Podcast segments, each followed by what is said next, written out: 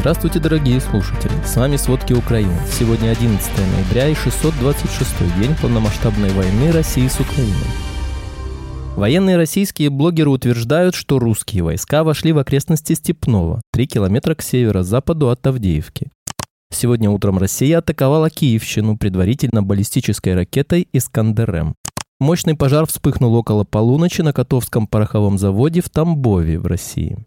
Утром в Рязанской области России сошли с рельсов сразу 19 вагонов грузового поезда. Вероятно, причиной крушения поезда является подрыв путей, что может свидетельствовать о диверсии неизвестных партизан. Мэрия Красноярска отказала родственникам мобилизованных в митинге из-за коронавирусных ограничений. Министр просвещения поехал утверждать у Кадырова переписанный учебник истории. Воронежские больницы начали вербовать врачей на войну. В России заявили о жутком дефиците IT-специалистов. Обо всем подробней. Сегодня утром силами противовоздушной обороны на Киевщине была уничтожена одна баллистическая ракета «Искандер-М» или С-400. Точный тип ракеты устанавливается. Об этом сообщил командующий воздушных сил Украины Николай Олещук. Ракету удалось сбить с помощью ЗРК «Патриот». В то же время в одном из районов области две ракеты попали в поле между двумя населенными пунктами. Взрывной волной были повреждены пять частных жилых домов, несколько хозяйственных помещений и одно из частных предприятий. Погибших и пострадавших нет. Российские войска вели наступательные действия в районе Авдеевки, и его результаты не подтверждены. В то же время военные российские блогеры утверждают, что русские войска вошли в окрестности Степного, 3 километра к северо-западу от Авдеевки, и продолжают бои в этом районе. Связанный с Кремлем военный блогер добавил, что российские силы также заняли позиции на железнодорожном пути. По его словам, армия России пытается создать котел вокруг Авдеевки и таким образом лишить украинские силы возможности удерживать позиции в тыловых районах. Мощный пожар вспыхнул около полуночи на Котовском пороховом заводе в Тамбове в России. Местные жители сообщили о хлопках перед тем, как вспыхнул огонь. По данным российских СМИ, за полтора часа якобы все удалось потушить. Площадь составила 300 метров квадратных. Также вчера вечером в российском городе Коломна сообщают о звуках взрывов и, вероятно, сбитом беспилотнике. Катера, которые были поражены в Крыму в результате проведенной спецоперации в ночь на 10 ноября, не подлежат восстановлению. Поражению подверглись два катера россиян. Один корабль более древнего проекта 1176 «Акула», другой более новый, проекта 11770 «Серна». В результате попадания была детонация, поэтому БТР-82, который был на одном из катеров, сгорел и тоже не подлежит восстановлению. Остальные данные о последствиях поражения, в частности относительно экипажа, на борту еще уточняются.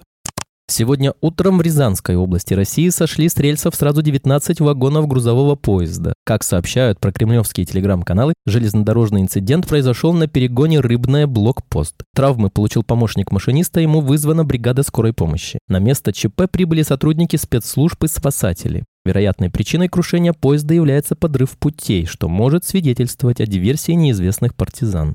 Президент США Джо Байден и лидер Китая Си Цзиньпин 15 ноября в Сан-Франциско намерены обсудить восстановление каналов связи между вооруженными силами обеих стран. Стороны пытаются возобновить усилия по стабилизации отношений на фоне растущей напряженности по таким вопросам, как военная активность Китая вблизи Тайваня и попытки США помешать Китаю получить доступ к новейшим американским технологиям. Саммит не означает изменения в политике США в отношении Китая, но является признанием того, что государство нуждается в эффективных каналах коммуникации.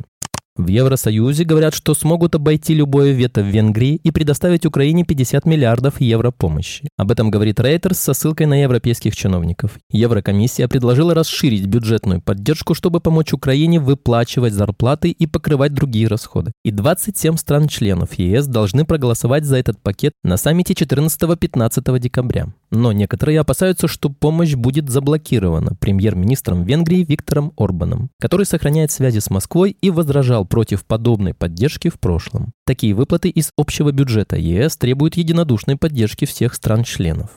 Литва передала Украине очередную партию военной помощи для защиты от российской агрессии. Об этом сообщило Министерство обороны Балтийского государства в пятницу. Конкретно Украине были переданы пусковые установки для системы ПВО «Насамс», а также современные транспортные средства, необходимые для работы с ними. Приобретенные Вильнюсом системы ПВО «Насамс» дополнят и расширят возможности применения аналогичных систем, предоставленных Норвегией и США. Общий объем литовской военной помощи Украине составляет полмиллиарда евро, говорится на сайте Минобороны Литвы. В ближайшем будущем планируется поставить Киеву боеприпасы для гранатометов, транспортные средства для логистики. Мэрия Красноярска отказала родственникам мобилизованных в митинге из-за коронавирусных ограничений. Организаторы хотели провести митинг на площади перед Театром оперы и балета в Красноярске 19 ноября. Они подали заявку на согласование с местными властями. В заявке было указано, что в мероприятии примут участие до 30 человек. Организаторов предупредили об ответственности за выход на митинг без согласования и предложили провести мероприятие, когда губернатор края Михаил Котюков снимет ограничения. Тут нет логики, у нас все праздничные мероприятия проводятся, на улице открытое пространство и не должно быть никаких ограничений. Пока не снимут кодовые ограничения, смысла подавать заново уведомления о митинге нет, пояснила телеграм-каналу Астра одна из организаторок акции. Россия испытывает нехватку IT-специалистов, последствия которой начнут ощущаться в течение ближайших 3-5 лет. Об этом на форуме «Финополис» заявил глава Тинькофф банка Станислав Близнюк, которого цитирует РБК. Когда человек выходит на рынок IT, он через три дня получает 5-7 офферов, причем с повышением. Просто жуткий дефицит кадров. К чему дефицит приводит? К двум последствиям. Одно последствие – это то, что цена подрастет. Это вызов для многих компаний, отметил Близнюк. Вторым последствием руководитель банка назвал снижение качества кадров из-за нехватки времени на их обучение. Потому что в общем и целом, зачем учиться, если и так тебя возьмут при нескольких накачанных скиллах? С пониманием, что кадры растут в стоимости, а качество падает, мы эту проблему мы понимаем и чувствуем, считает он. Отток IT-специалистов из России выявился после начала войны в Украине и усилился после объявления мобилизации. Страна потеряла каждого четвертого топ-программиста.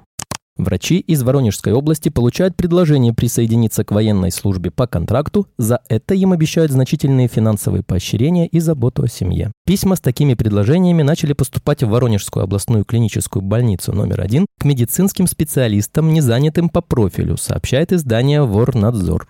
Предлагаемые медикам условия включают единовременную выплату в размере 315 тысяч рублей, а также единовременные выплаты по 100 тысяч рублей в начале и конце контракта. Денежное довольствие оценивается в размере от 170 до 200 тысяч рублей в месяц. Суточные составляют 4240 рублей. Кроме того, врачам обещают бесплатные путевки и заботу о семье. Средняя зарплата в медицине в Воронежской области в 2023 году составила 44 740 рублей. Терапевты получают в среднем 45 тысяч рублей, хирурги 51 тысячу рублей, а заведующие отделением 60 тысяч 400 рублей, отмечает «Говорит не Москва». Дефицит медицинских кадров в России к концу 2022 года составил около 25 тысяч врачей и более 50 тысяч работников среднего медперсонала. Заслуженный врач России сенатор Владимир Круглый назвал причинами этого высокую нагрузку и небольшую зарплату, особенно в регионах.